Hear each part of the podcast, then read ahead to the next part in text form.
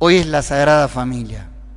Acá al fondo, no sé si se dieron cuenta, ven que hay un icono de la Sagrada Familia. Hay pocas imágenes, pero ahí está la Sagrada Familia, la puso el Padre Pedro. Y cuando el sacerdote reza el rosario, mira la Sagrada Familia. ¿Qué es la Sagrada Familia? Son tres amores para un católico, Jesús, José y María. Cuando uno piensa en cada uno de ellos tres, decís, si tenés a ellos tres, estás muy en paz en esta tierra. Esos tres amores te salvan la vida. Jesús, José y María. Y ahí se resume toda nuestra vida. Entrar con el Hijo de Dios en esa familia y ser parte de esa familia. Una ley que se repite a lo largo de los siglos es que la Sagrada Familia te adopta. Te adopta. Si vos les pedís de corazón, por favor, podría ser mi madre a la Virgen María, en ese mismo día te adopta. Y nunca más te suelta. Lo mismo día hace de San José. Hace algunos años, ahí en el 1890, nace una chiquita palestina muy cerca de Nazaret, a unos 10 kilómetros, se llamaba Mariam, con otro hermano más. Y los papás eran gente muy humilde, pero de mucha fe, católicos. Y cuestión que muere la mamá y a los pocos meses el papá que hacía trabajos así muy esforzados se empezó a sentir flojo y dijo yo también me voy a morir en breve. Entonces, ¿qué hizo? Cargó a los dos hijos que eran todavía muy niños, casi dos, tres años, y los llevó a pie hasta Nazaret, donde está la casa de San José, y los apoyó arriba del altar. Y le dijo a San José y a la Virgen, cuídenlos como hijos. Quedan huérfanos, sean padres para mis hijos. ¿Qué pasó Sería larguísimo contarles toda la historia de Mariam de Belén, pero esta niña fue creciendo, después trabajó como empleada de servicio en Egipto, en Alejandría. Tenía tanto amor a Jesús, José y María, que nadie le podía sacar ese amor del pecho. Y un musulmán que era su jefe, ella trabajaba en esa casa como empleada de servicio, le dijo una vez, o te convertís al Islam o te mato máteme. Nunca voy a renegar de mi fe. Dios para mí es todo. Y la degolló. La tiró en un hueco en Alejandría para que se la coman los perros. Y ahí empieza el milagro de esta jovencita de 16 años que está consagrada a San José y María. Ella cuenta, le estoy hablando de una mujer que hoy en día es santa la hizo santa el Papa Francisco. Ella con 16 años dice que se encontró en esa cueva degollada y que una mujer de blanco, dice, más hermosa que nunca había visto ninguna mujer, se acercó y la cosió. 17 puntos que llevó toda su vida en el cuello. Después de los 17 puntos le dio de comer. Ella dice que le pedía más y la Virgen le decía, no, no, no, suficiente no tenés que ser malcriada. Comía, estuvo así 40 días con la Virgen. Y cuando terminó esa terapia con ella, le dijo la Virgen, tranquila, que vas a vivir y vas a ser religiosa. Y así fue. La compra un francés, se la llevó a Francia, porque todavía era casi como esclavos en esa época, se la lleva a Francia y ella le dice al, al jefe, le dice, yo toda mi vida soñé ser de Dios entra, entra al convento.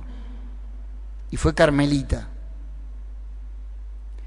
Un sacerdote que confesaba ese Carmelo en el sur de Francia, cerca de Lourdes, dijo, nunca en toda Francia vi una persona con tanta fe. El amor a Dios que tiene esa mujer defiende la mitad de Francia del demonio. Nunca vi una cosa así. Tanto amor a Jesús, José y María y después la mandaron a Israel y fundó el primer Carmelo de Israel. Es santa, se llama Santa Mariam de Belém, murió a los 33 años. Y ella siempre decía, yo soy una hija de José y María. Ellos fueron los que me cuidaron y me sacaron adelante. ¿Por qué les cuento esto? Porque a veces nuestra familia no es la Sagrada Familia. Una vez viene de familias un poco difíciles. Ni les cuento en la cárcel.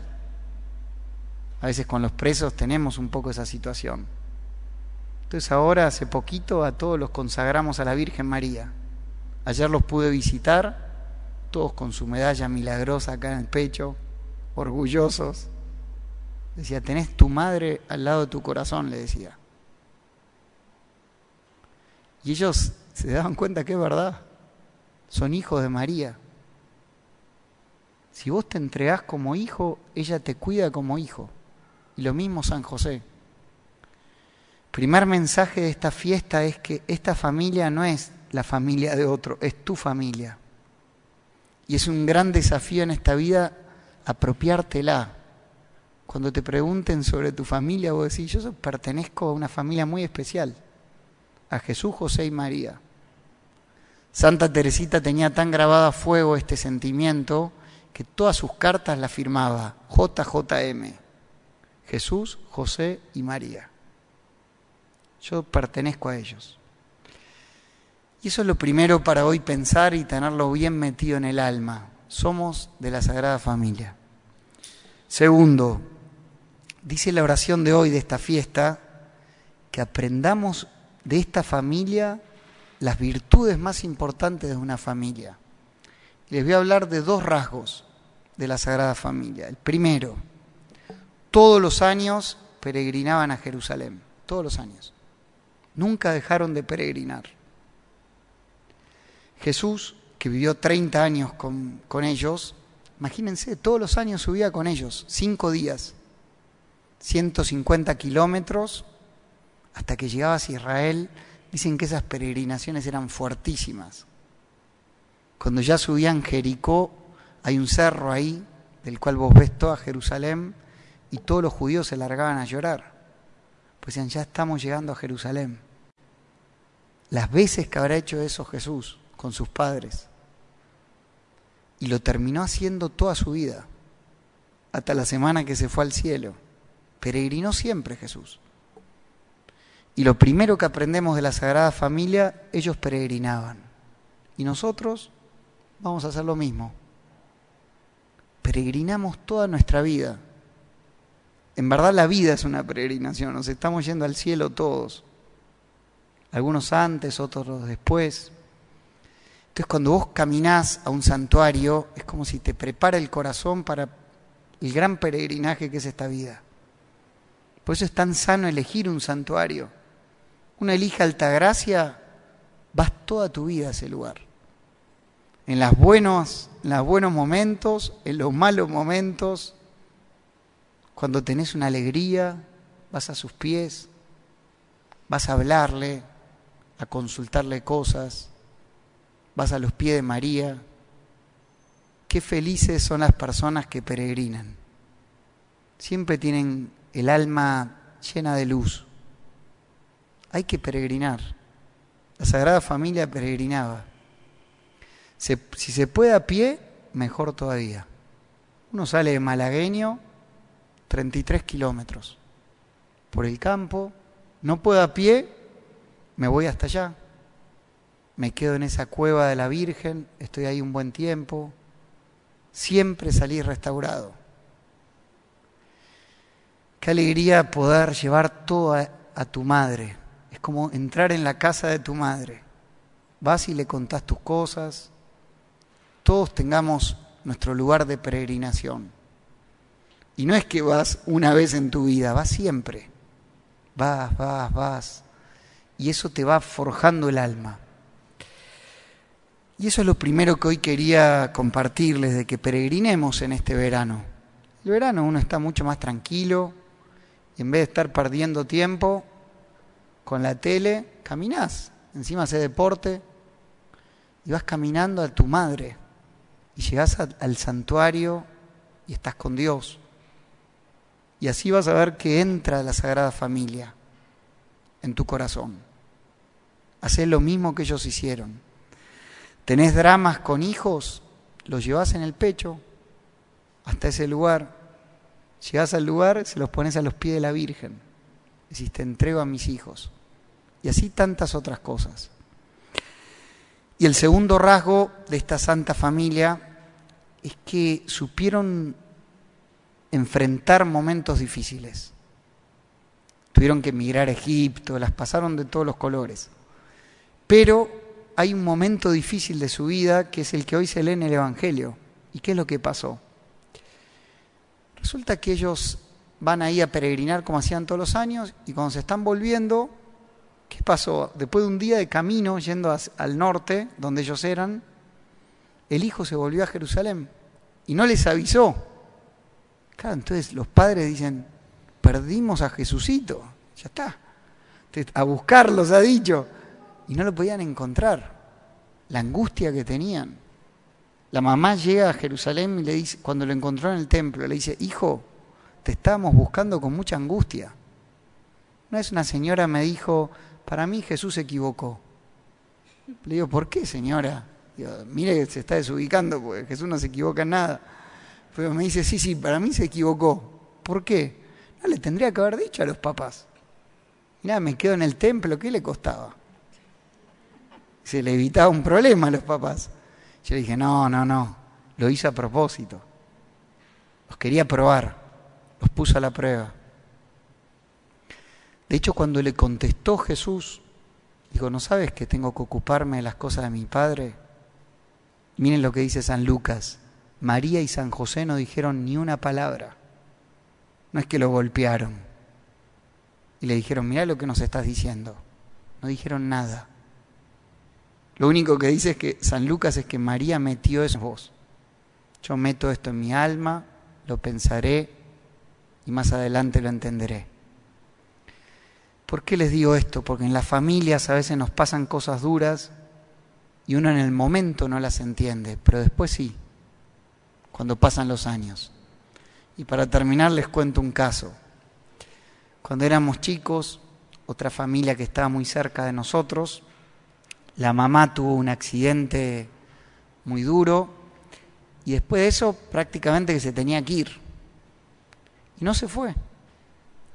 ¿Qué pasó? Que cuando ella sobrevive a este accidente, mamá de cinco hijos, toda la familia muy acongojada por ella, ella dijo, el resto de mi vida lo uso para Dios. Y ella fue la que cuando nos íbamos en el verano al campo, era la que nos enseñaba a rezar, nos hacía hacer los via crucis, casitas para la Virgen, fundó un colegio para niños pobres, católico, hizo mil cosas, hasta el día de hoy que las hace. ¿Por qué?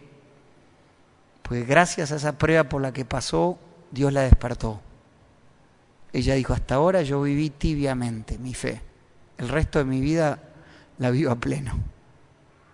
Ella siempre nos decía, esa prueba para mí fue mi resurrección. Si no hubiese sido por esa prueba yo no me despertaba.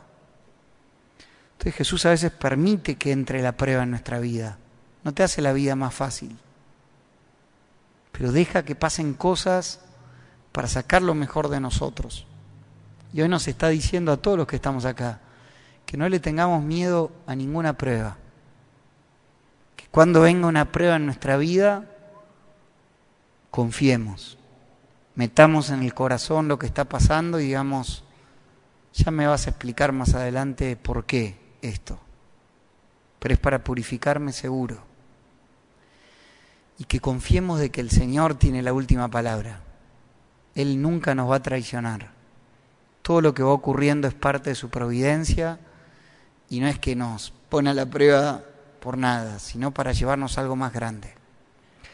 Les invito a que cerremos nuestros ojos y nos entregamos a ti, Jesús, José y María. Les entregamos nuestras familias. Ustedes fueron la familia más sana de todos los tiempos. Les pedimos que nos adopten, que podamos entrar en esa sagrada familia.